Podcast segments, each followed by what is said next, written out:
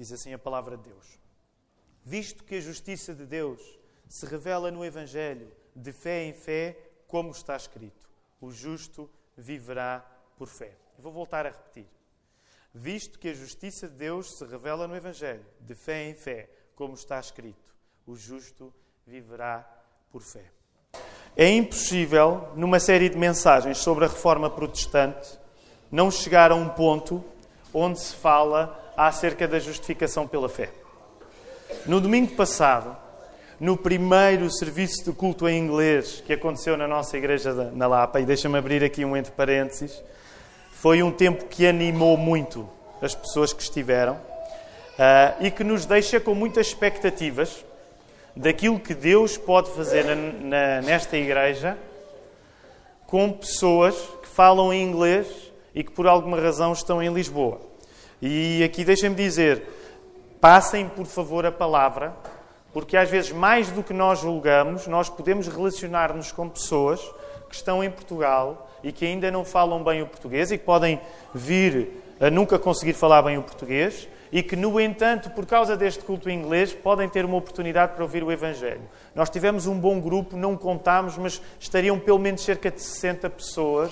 Ficámos muito entusiasmados, foi a primeira vez que fizemos este serviço de culto. Uh, o plano é fazermos agora no primeiro domingo de fevereiro, mas quero partilhar já uma coisa com os irmãos. Uh, o plano é ser uma vez por mês, mas quero que os irmãos saibam também aquilo que vai no meu coração e no coração dos outros pastores desta igreja. Se nós tivermos uma resposta tão entusiasta como tivemos uh, no domingo passado, nós vamos ponderar fazer mais do que uma vez por mês, porque a resposta foi muito boa e ficámos muito entusiasmados. Por isso, vamos espalhar a palavra. Foi um tempo formidável e nesse eh, no culto, foi às 5 horas da tarde, no culto domingo passado, o Marco entrou precisamente no assunto. O que nós estamos, e aproveito também para informar a Igreja, o nosso plano não é criar uma igreja à parte que seja mais americana ou inglesa. Até porque se Deus chamar pessoas, como demonstrou que o está a fazer, pessoas que falam inglês, elas farão parte da Igreja da Lapa, da segunda Igreja Evangélica Batista de Lisboa, como aqueles que já fazem parte.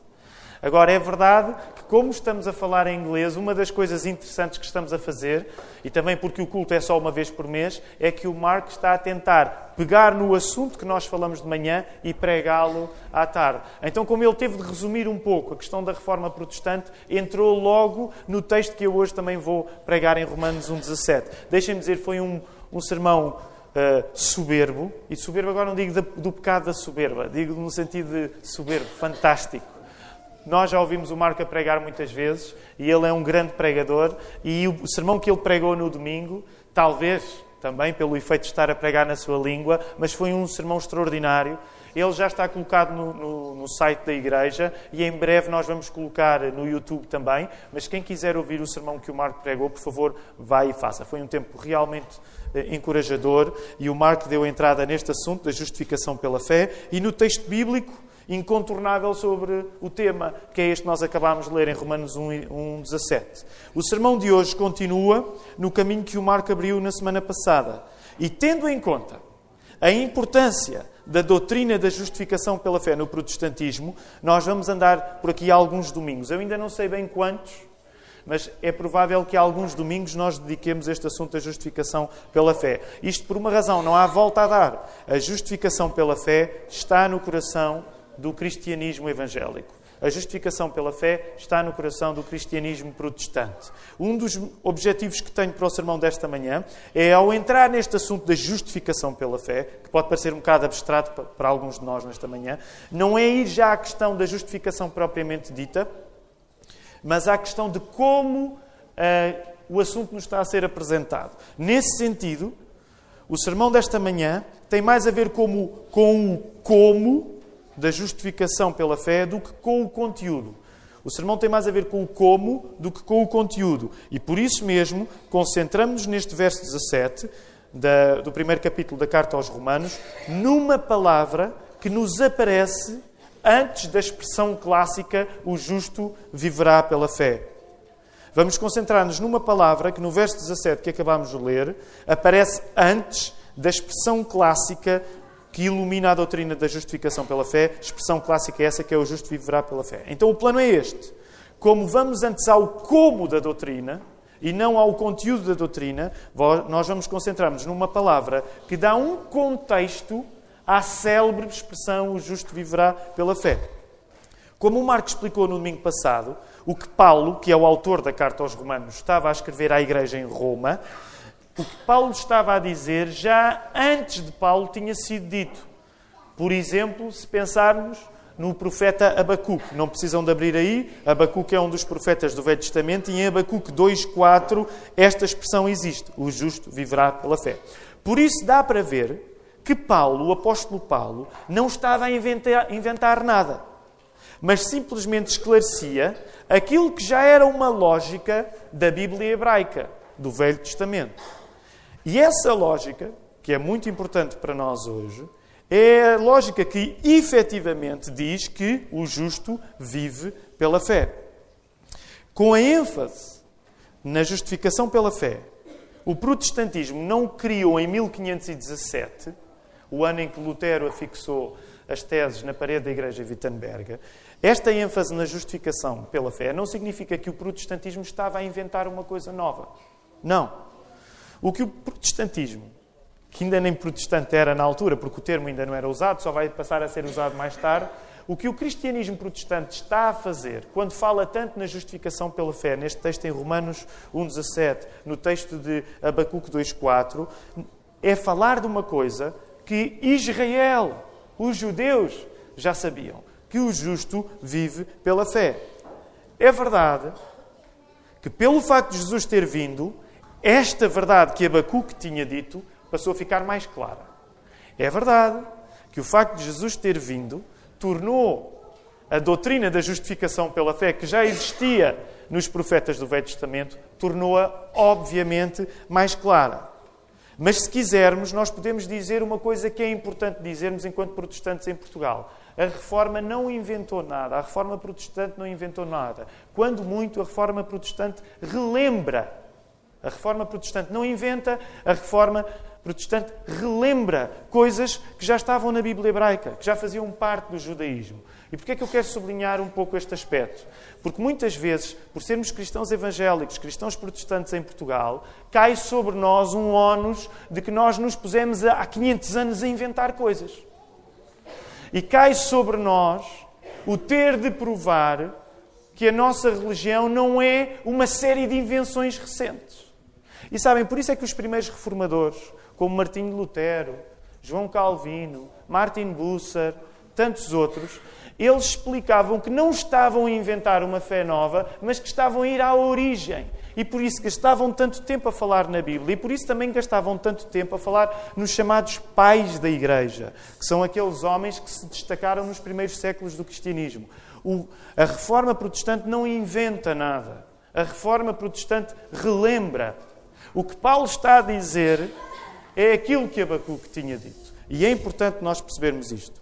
Ora, vamos à tal palavra que vos disse, que ela vai ser importante para nós hoje. A palavra que no verso 17, por favor, coloquem os vossos olhos no verso 17, a palavra que quero uh, nesta manhã sublinhar é a palavra revela visto que a justiça de Deus se revela, se revela no Evangelho de fé em fé, como está escrito: o justo viverá pela fé. Os irmãos sabem, eu meti-me numa coisa nova, que é começar a, a estudar o grego no possível, e então hum, a palavra no grego diz-se apocaluptetai. Apocaluptetai. Que dá para entender que é uma palavra parecida com a palavra Apocalipse. E o que é que a palavra Apocaliptetai significa? Significa o que as nossas Bíblias em português estão a dizer: revelar. Essa é a razão que quando nós pegamos nas nossas Bíblias, o nosso último livro da Bíblia, como é que se chama? Vão lá ao vosso último livro da Bíblia, como é que ele se chama? Chama-se Apocalipse. Mas sabem, se tiverem uma, uma Bíblia em inglês, sabem como é que ele se chama? Revelação. Aliás, em algumas em algumas traduções das Bíblias, nós podemos ter Apocalipse ou mesmo Revelação, numa linha abaixo. Porquê? Porque a palavra Apocalipse, ao contrário do que nós julgamos, e nesse aspecto os ingleses estão melhor do que nós, A palavra Apocalipse não quer dizer coisas do futuro. A palavra Apocalipse quer dizer revelar. A palavra Apocalipse quer dizer revelar, alguma coisa que se revela. Não é quando nós usamos muito a palavra apocalíptico, por exemplo, aqueles que gostam de ver filmes apocalípticos, eu gosto de ver filmes pós-apocalípticos, não é? Então nós achamos que a palavra apocalipse quer fundamentalmente dizer coisas do futuro. Mas a palavra apocalipse no grego quer dizer revelar, revelar.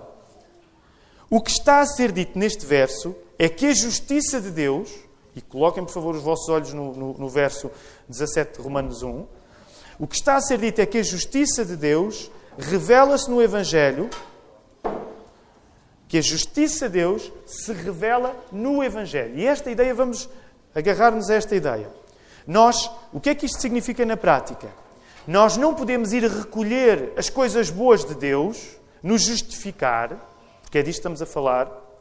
Nós não podemos ir recolher as coisas boas de Deus nos tornar justos, sem que antes Deus tome uma iniciativa, iniciativa essa que é Ele revelar-se no Evangelho. Então, isto é importante ficar estabelecido. Eu não posso ir buscar a coisa boa, que é Deus arranjar uma maneira de me tornar uma pessoa justa, sem que, antes disso acontecer, Deus tome, tivesse tomado uma iniciativa que é revelar-se, dar-se a conhecer através do Evangelho. Por isso, antes de nós podermos falar em estarmos bem com Deus, é preciso que Deus tome a iniciativa de se dar a conhecer a nós.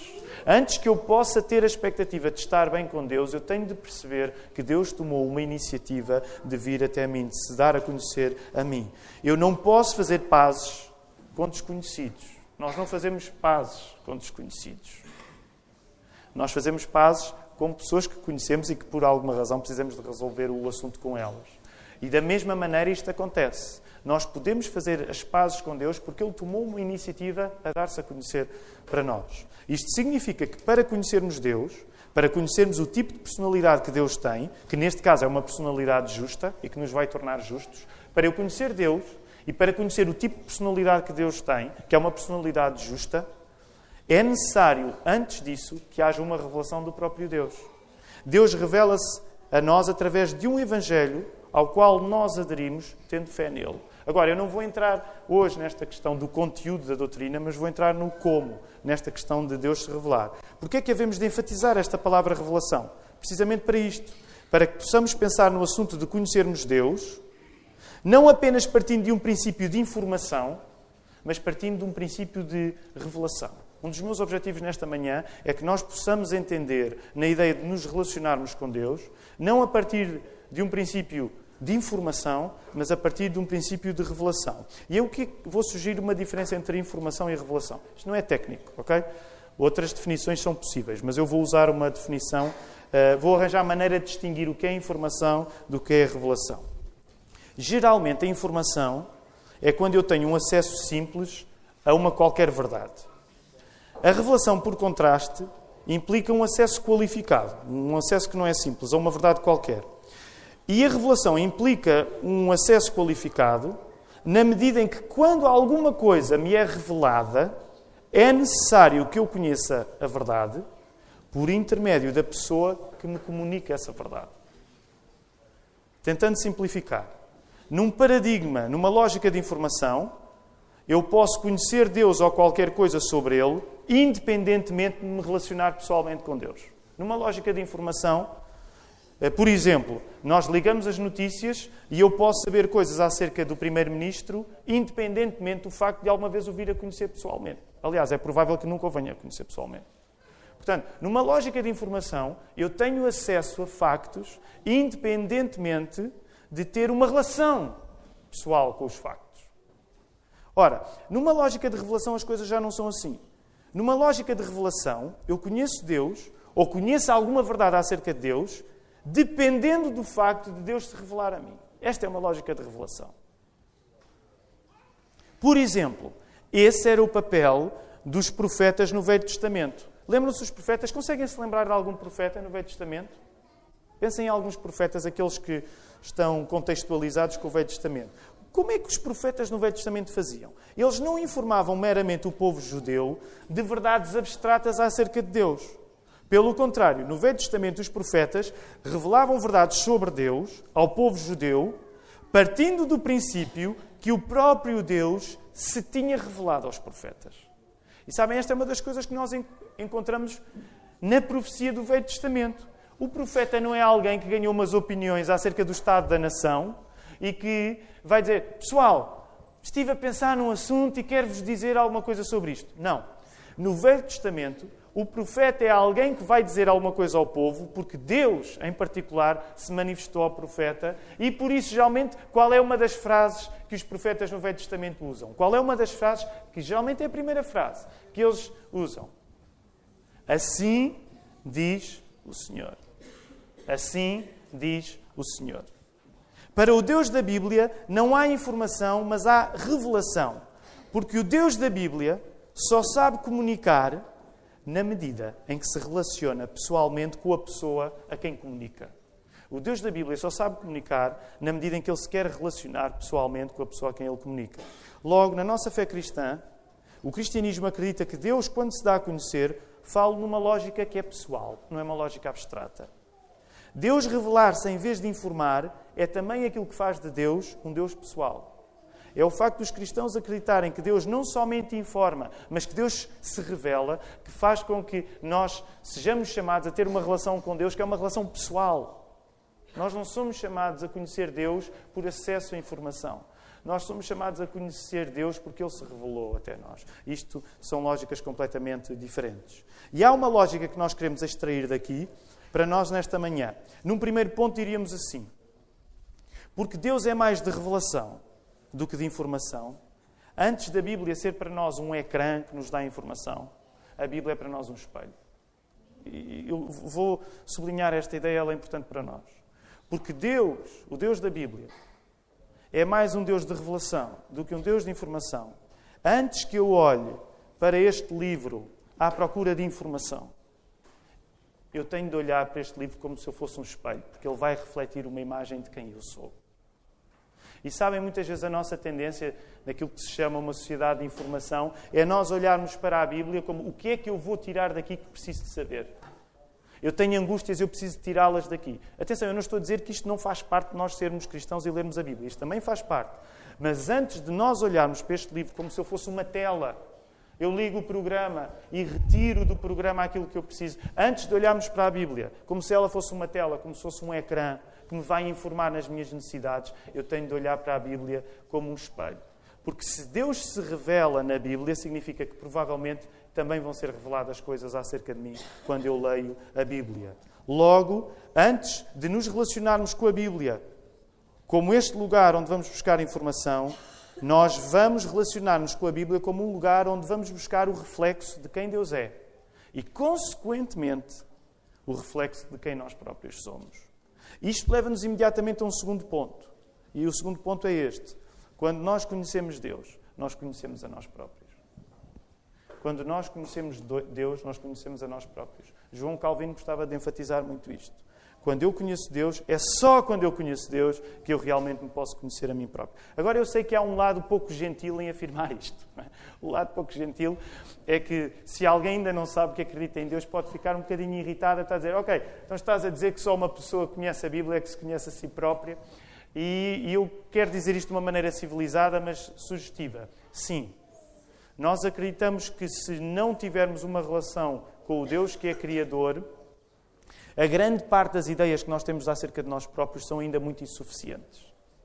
E é quando nós formos ao sítio onde Deus é refletido que nós poderemos também ter um reflexo de quem nós realmente somos. Por isso, interessa-nos sublinhar que o Deus da Bíblia não se limita a dar-nos informação acerca dele mesmo, mas revela-se a nós, porque isso produz uma diferença importante na nossa vida.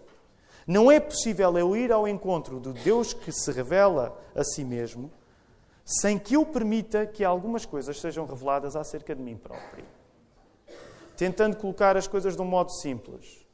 Há uma ética na Bíblia. Esta ética é: quanto mais eu sei de Deus, provavelmente mais eu vou saber acerca de mim mesmo. E sabem, para aqueles que são cristãos há, vários, há mais tempo, É isso que nos permite, nós às vezes olhamos para trás e dizemos assim, ei, pá, há 10 anos. Eu não sei se, se, acontece convosco, mas eu às vezes olho para trás e penso em mim há 20 anos e tenho muita vergonha. Não é? Ah, porquê? Porque a pessoa que era há 20 anos não se relacionava da mesma maneira consigo própria que eu hoje. E com isto eu não estou a dizer que eu hoje estou em grande estado. Mas olho para trás e penso assim, o Tiago de 19 anos, de facto, é, é, embaraça-me, não é? O Tiago de 19 embaraça-me. Agora, isto, se nós formos, se tentarmos ser humildes, isto vai se aplicar a nós. Mesmo, e deixem-me pensar, por exemplo, nos jovens, nos, nos, uh, nos jovens adolescentes, não é? Às vezes um ano faz toda a diferença. É? Lá em casa, por exemplo, eu não vou, vou ser cuidadoso porque as minhas filhas não gostam que eu as use como exemplo e têm direito a isso, que elas não escolheram ser filhas de pastor, uh, coitadas. Uh, mas, por exemplo, no outro dia uma delas explicava-me a diferença, não explicava, mas era mais ou menos a diferença que um ano na vida de, de uma criança faz. Não é? Há dois anos queria um chapéu que tinha umas tranças da Elsa do Frozen, não é? E que ela tinha... E isso hoje embaraça, não é? Porquê? Porque, porque aquilo que ela era há dois anos já tem pouco a ver com, com o que é hoje. E se isto acontece de uma maneira muito concentrada quando nós somos adolescentes, pré-adolescentes, seja lá o que for, também continua a acontecer na nossa vida. Há cinco anos, provavelmente, nós sabíamos coisas acerca de nós que eram escassas, comparando com o que hoje sabemos. Agora, com isto, não me entendam mal, eu não estou a dizer que isto é sempre a subir. Porque pode haver alturas na vida onde nós perdemos qualidades. Pode haver alturas que, se calhar, aos 30 eu estava numa posição melhor do que estou aos 35. Mas, no geral, nós percebemos a ideia de que quanto mais nos relacionamos com Deus, aqueles que são cristãos, mais nós reconhecemos coisas acerca de nós próprios e mais ficamos embaraçados com algumas, vamos dizer assim, das figuras que nós fizemos no passado. Agora, a esta altura, queria fazer rapidamente algumas perguntas para nós. Vamos colocar algumas perguntas a nós próprios. A primeira pergunta que queria fazer era: agrada-te a ideia de que quando queres saber mais de Deus, por causa desse teu interesse, se possa saber também mais acerca de ti mesmo. Vou voltar a repetir. Agrada-te a ideia de que quando queres saber mais acerca de Deus, por causa desse interesse, se possa saber também mais alguma coisa acerca de ti próprio? Como é que lidas com a possibilidade de se dar a conhecer mais do teu coração quando queres conhecer Deus? Como é que tu lidas com a possibilidade de que quanto mais queiras conhecer Deus, ao mesmo tempo se possa conhecer mais acerca de quem tu és. Essa ideia agrada-te? De que tu, se queres ver Deus exposto, possas ser exposto também? Agrada-te essa ideia? Essa reciprocidade é uma boa reciprocidade ou assusta-te? E por isso é assim que a Bíblia funciona. A pessoa que quer conhecer Deus acaba a conhecer mais de si mesmo, no que isso tem de positivo, mas também no que isso tem de negativo. E agora vou, vou, precisar de passar uma parte do sermão e enfatizar o que é negativo, ok? Depois, no final, eu vou enfatizar o que é positivo. Mas agora precisava de enfatizar um bocadinho aquilo que é negativo. Portanto, estou a dizer-vos que se nós vamos querer que Deus se exponha a nós, sabem que esse é um dos problemas. As pessoas dizem, ah, se Deus existisse, provavelmente já se tinha mostrado. O problema está em que muitas vezes nós temos um receio inconfessado de que Deus exista, porque se Ele se mostrar a nós, provavelmente nós vamos ter de imitar o exemplo dele e dar-nos nós próprios a mostrar. E talvez não nos agrade tanto a ideia de que era bom que Deus se mostrasse, mas espera aí, a ideia de eu mostrar, eu não sei se estou assim tão convicto que seja uma boa ideia. Será que a possibilidade de se revelarem algumas coisas sobre nós não nos faz ter algum medo de conhecer Deus? Eu creio que isso acontece um pouco com todos nós, mesmo que seja a um nível inconsciente. Talvez uma das razões que explica que o cristianismo assusta algumas pessoas seja um receio inconfessado de que, conhecendo Deus, nós conhecemos também quem realmente nós somos. Deixem-me voltar a sublinhar esta ideia. Talvez uma das razões que explica que o cristianismo nos assuste seja um receio inconfessado de que se eu for conhecer Deus, se calhar também vão ser conhecidas coisas acerca de mim que eu tenho medo de eu próprio conhecer, quanto mais que os outros conheçam. E na vida de Lutero, sabem, nós estamos nesta série de sermões sempre a falar um pouco de Lutero. Na vida de Lutero foi assim. Vou falar rapidamente no exemplo de Lutero e agora não se esqueçam, estou numa fase em que sublinho os aspectos mais negativos, no final termino com os positivos. Na vida de Lutero foi assim. Quando Lutero foi feito padre, em 1507, dez anos antes de afixar as indulgências na porta da igreja em Wittenberg, Lutero teve de oficiar a sua primeira missa. E na ocasião, Lutero já estava convencido acerca de uma coisa acerca dele próprio. Portanto, Lutero vai oficiar a primeira missa, é um jovem monge, e Lutero sabe uma coisa acerca dele próprio. Lutero faz muitas coisas erradas. Lutero sabe que faz muitas coisas erradas. Lutero sabe, se quisermos usar a linguagem teológica, Lutero sabe que é um pecador. E o facto de Lutero reconhecer que fazia muita coisa errada angustiava-o quando era chamada, quando era chamado na missa a pronunciar as palavras da consagração, que segundo a Igreja Católica Romana cria e continua a crer, tornam naquele momento o vinho o sangue de Cristo e o pão o corpo de Cristo. Lutero tinha esta angústia: como é que eu, tão imperfeito que sou, posso sobreviver a pegar naquilo que a Igreja crê, que é o próprio corpo de Cristo e o próprio sangue de Cristo? E isto era um peso nos ombros de Lutero. Como é que eu vou sobreviver a isto? Eu sou uma pessoa tão imperfeita, como é que eu me posso dar ao luxo de pegar no vinho, que acreditava que era o próprio uh, sangue, e no pão, que acreditava que era o próprio corpo? Como é que Deus não me vai fuzilar no momento em que aqueles elementos se tornarem mesmo no corpo e mesmo no sangue? São à parte. Como sabem, nós não temos esta convicção da transubstanciação e já vão ver como é que isso acontece, porque vamos celebrar a ceia do Senhor. Mas para Lutero, que tinha sido educado nisto, isto era um peso. E coloquem-se no lugar de Lutero.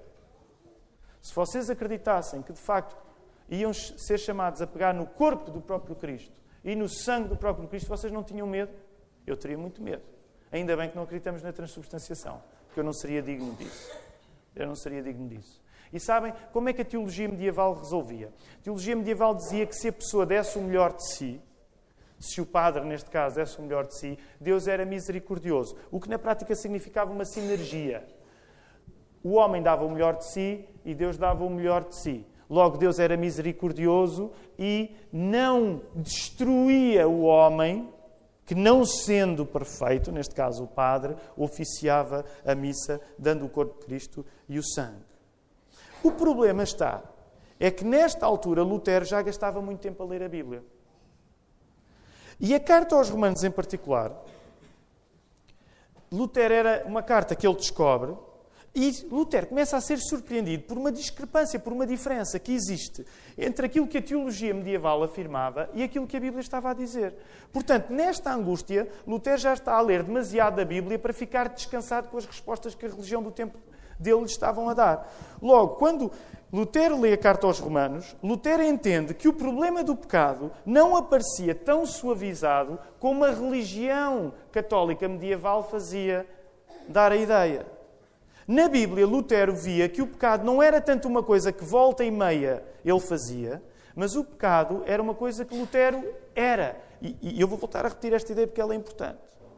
Lutero tinha sido educado a, a achar que o Lutero é uma que, que o pecado é uma coisa que nós fazemos. Só que o problema é que Lutero começa a ler a Bíblia e a Bíblia diz assim: olha, o pecado não é uma coisa que tu fazes, o pecado é uma coisa que tu és. E isto torna as coisas muito pesadas para a consciência de Lutero. Na Bíblia, a mensagem que Lutero encontrava não era tanto a mensagem que eu sou pecador porque peco, mas era uma mensagem que eu peco porque sou pecador. E eu não quero tornar agora isto muito abstrato, mas sabem que esta é uma das coisas que faz uma igreja protestante protestante. Nós não acreditamos que somos pecadores porque pecamos. Nós acreditamos que pecamos porque somos pecadores. E há uma diferença. Porque significa que o problema não está apenas naquilo que nós fazemos, mas está dentro de nós. E é por isso que a mensagem do cristianismo continua a ser ofensiva para uma sociedade que quer estar sempre em autoestima. O cristianismo vai ser sempre ofensivo, porque o cristianismo diz o problema não está no mal que tu fazes, o problema está no mal que tu és. E isso é muito ofensivo, isso é muito pesado. E Lutero via isso, porque é assim que a Bíblia explicava. As revelações da Bíblia acerca de quem Lutero era eram muito mais drásticas do que as revelações da religião do seu tempo.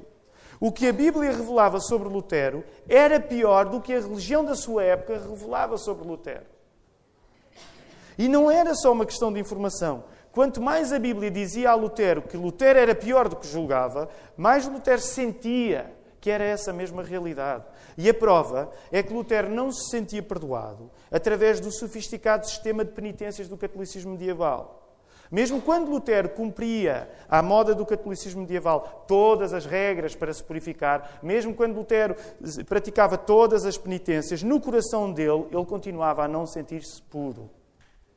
E isto era uma opressão, isto era um peso em cima de Lutero. E eis que a Bíblia diz isso mesmo, que ele próprio sentia no coração. Não há nada que eu possa fazer que retire eficazmente a culpa do meu coração.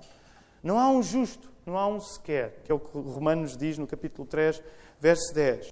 É quando a leitura, e o Marco explicou isto muito bem no domingo passado, é quando a leitura de Romanos 1,17, o texto que nós acabámos de ler, explode na vida de Lutero. E Lutero muda por causa deste, desta parte. O justo viverá pela fé.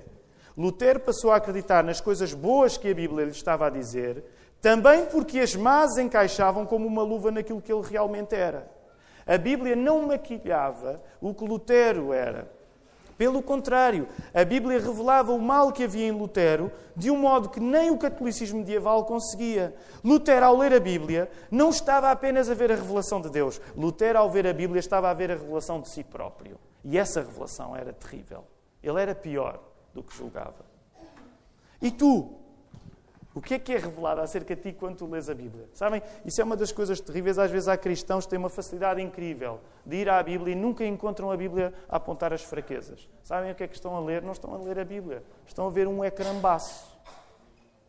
Porque quando nós vamos à Bíblia, nós vemos a revelação de quem nós próprios somos e das coisas negativas que temos receio em reconhecer. Como é que eu lido com a ideia de antes de ser, da Bíblia ser um ecrã, ter nela um espelho? Queremos ir até Deus como se Ele realmente fosse omnisciente e nos pudesse dizer coisas acerca de nós próprios que nem nós próprios sabemos. Queremos ir até Deus, reconhecendo que Ele de facto sabe coisas acerca de nós que nem nós próprios sabemos. E permitam-me aqui uma volta. Eu não quero levar muito tempo neste sermão, mas já temos de tomar a ceia, mas deixem-me dizer. Sabem que essa é uma das coisas. Nós gostamos muito de citar o Sócrates a dizer só sei que nada sei. Mas deixem-me dizer, esta já é uma lógica que a Bíblia tem.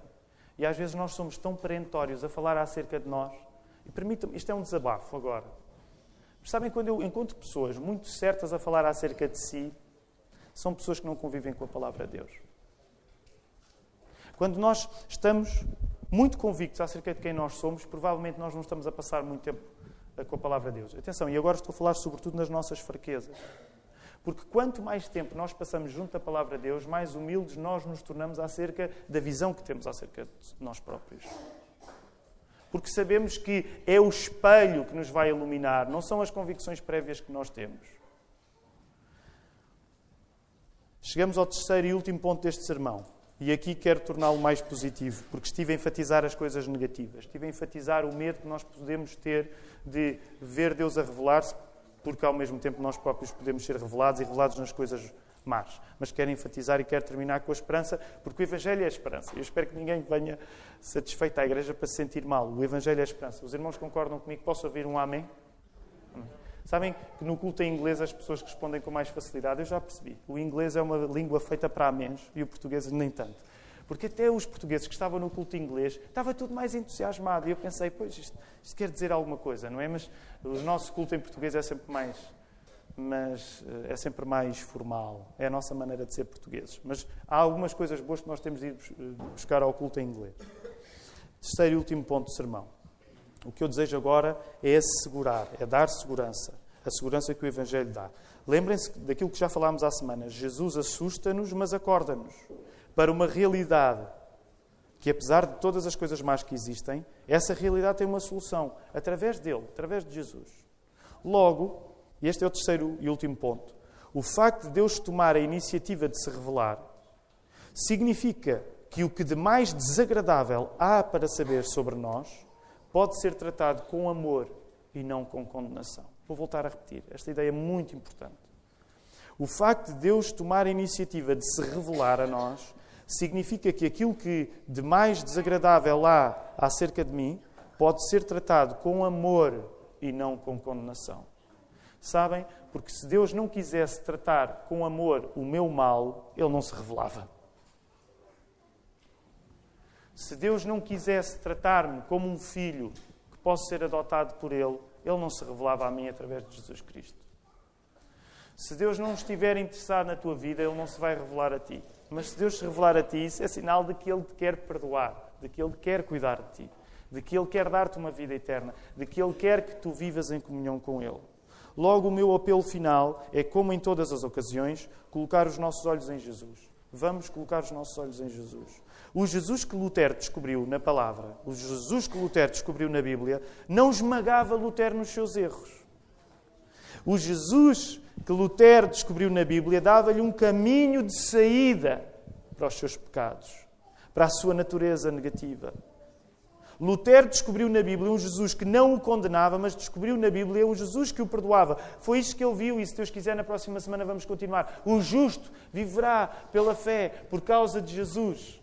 Eu posso ficar em boas relações com Deus por causa de Jesus. Jesus não está aqui para me condenar, Jesus está aqui para me perdoar. Somos salvos pela fé, porque somos salvos pelo que Jesus faz por nós e não por aquilo que nós fazemos por Jesus. Nós somos salvos pela fé, porque nós somos salvos por aquilo que Jesus faz por nós e não por aquilo que nós fazemos por Jesus. E Lutero percebeu que não precisava de se continuar a penitenciar infinitamente por cada um dos pecados. Sabem porquê? Para já porque Lutero nem sequer tinha a noção de todos os pecados que cometia. Nós não temos a noção de todos os pecados que cometemos, queridos irmãos. A nossa natureza é tão falha, a nossa natureza é tão pecaminosa, que nós nem sequer conseguimos ter a ideia de todos os pecados que fazemos. E o irmão sabe isso na sua vida. Sabe porquê? Porque volta e meia isso acontece-me, alguém bate à sua porta e vai-lhe dizer, para seu espanto, que você fez uma coisa errada com ele e você nunca se apercebeu. Isso passa a vida a acontecer-me a mim. Há alguém que vem ter comigo e diz assim: Tu disseste isso e eu eu não tenho humanamente a capacidade de perceber todos os erros que eu faço. Por isso é que eu não me posso penitenciar. Porque se fosse a minha penitência, se fosse o meu castigo, que fosse limpar o mal que eu faço, ia sempre ficar incompleto, porque há muito mal que eu faço e que não sei. E é por isso que continuamente a Bíblia nos diz na linguagem dos Salmos para que o Espírito ilumine em nós, que nos faça conhecer o mal que fazemos também para sabermos do quanto nós fomos perdoados. E Lutero percebeu que não precisava de se penitenciar infinitamente por cada um dos pecados, porque mesmo se o fizesse, ele não conseguia tratar do prejuízo causado por eles. Lutero percebeu que a penitência que era necessária, o castigo que era necessário, o castigo total, o castigo que tratasse do assunto do pecado de uma vez por todas, sabem que castigo é que era esse? Era o castigo da cruz. Lutero percebeu: espera, não sou eu que vou ser capaz de me crucificar a mim próprio. Jesus já foi crucificado.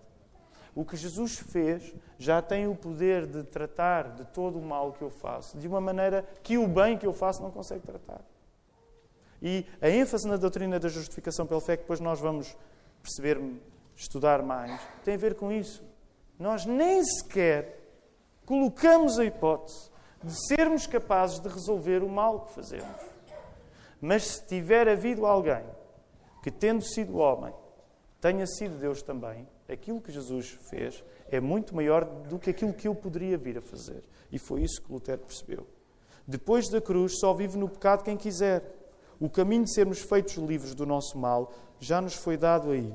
Quero terminar só com uh, um desafio para nós e depois vamos ainda celebrar a ceia do Senhor.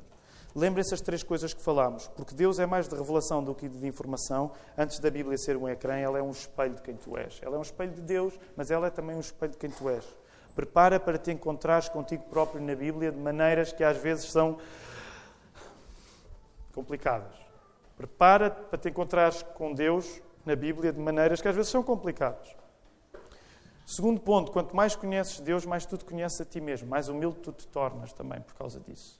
E mais agradecido tornas-te em relação a Deus. Terceiro ponto, o facto de Deus tomar a iniciativa de se revelar significa que aquilo que é mais desagradável acerca de ti pode ser tratado com amor e não apenas com condenação. Como é que nós respondemos a isso? E é aqui que eu quero terminar na resposta. Deixem-me dizer. Pessoas transformadas pela graça de Deus, que deu Jesus para morrer e ressuscitar por nós, são pessoas que não respondem numa lógica uh, fundamental de informação, publicidade, marketing ou propaganda. O que é que eu não estou a dizer? Todos nós tomamos o testemunho como uma coisa fundamental, porque Jesus chamou-nos a dar testemunho. E nesse sentido há pessoas que podem dizer quando nós falamos acerca da nossa fé, ah, lá estás tu a fazer marketing, lá estás tu a fazer propaganda religiosa, lá estás tu a, a tentar converter-me. E nesse sentido nós vamos pedir desculpa e vamos dizer sim, Deus chamou-me a testemunhar. E eu quero testemunhar. Mas percebam uh, uma coisa a lógica fundamental do nosso testemunho não é uma lógica de marketing, não é uma lógica de propaganda, não é uma lógica de publicidade, não é uma lógica de, de, informação. A lógica fundamental do nosso testemunho é uma lógica de confissão. Confissão. Qual é a diferença? Pessoas transformadas pela graça de um Deus que se dá a revelar através de Jesus Cristo respondem numa lógica de confissão. A confissão é a verdade absoluta a manter-nos humildes. Sabem? E esta é uma coisa hoje politicamente incorreta dizer. Sim, nós acreditamos numa verdade absoluta. Sim, nós acreditamos que nos relacionamos com Deus e estamos convictos de que essa é uma verdade absoluta. Sim, nós estamos convictos de que a salvação é só através de Jesus Cristo e que noutras religiões onde Jesus não está, não existe salvação. E sim, nós acreditamos nisso. Sim, nós acreditamos na verdade absoluta. Mas sabem como é que nós respondemos à verdade absoluta? Não é com arrogância. Não é para nos sobrepormos aos outros, é em confissão. E sabem eu que quero só chamar duas, dois aspectos da palavra confissão. Confissão no sentido de declararmos as coisas. Creio em Deus Pai, Criador do céu e da terra. Creio em Jesus Cristo, seu único Filho, nosso Salvador. Por exemplo, esse é o prazer de citar o credo dos apóstolos. Nós cremos em coisas. Nós cremos em coisas. Eu gosto tanto de dizer aquilo em que creio. Creio que Jesus morreu, ressuscitou e ergueu-se ao terceiro dia. Nós afirmamos, nós dizemos a verdade. Mas há um segundo aspecto de confissão, que é esse mesmo que provavelmente estão a pensar. A verdade é transmitida, é testemunhada por cristãos em confissão, confissão de pecados uns aos outros. Sabem, por isso é que nós podemos dizer que a confissão é a verdade absoluta a manter-nos humildes. Porque se eu confessar os meus pecados, eu não faço da verdade absoluta uma razão para me sobrepor ao outro. Eu faço da verdade absoluta uma razão para reconhecer as falhas que existem em mim e que Deus, com a ajuda dele, ainda vai conseguir corrigir.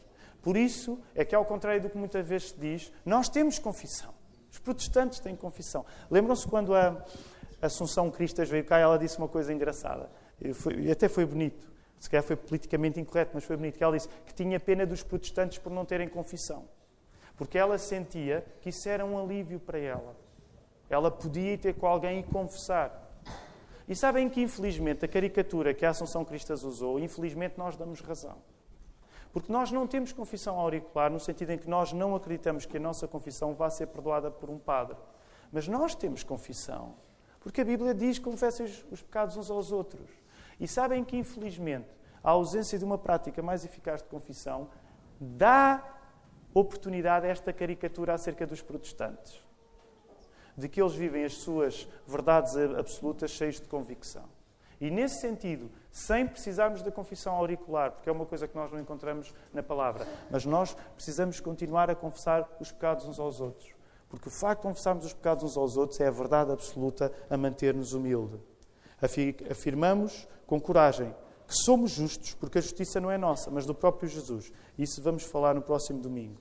Mas também afirmamos que testemunhamos a verdade, a justiça de Deus, pela confissão de uma verdade humilde que nos mantém humildes. Quem é que não quer?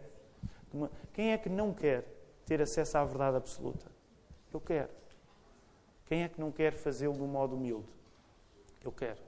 E temos essa liberdade em Jesus. Que o Senhor nos ajude.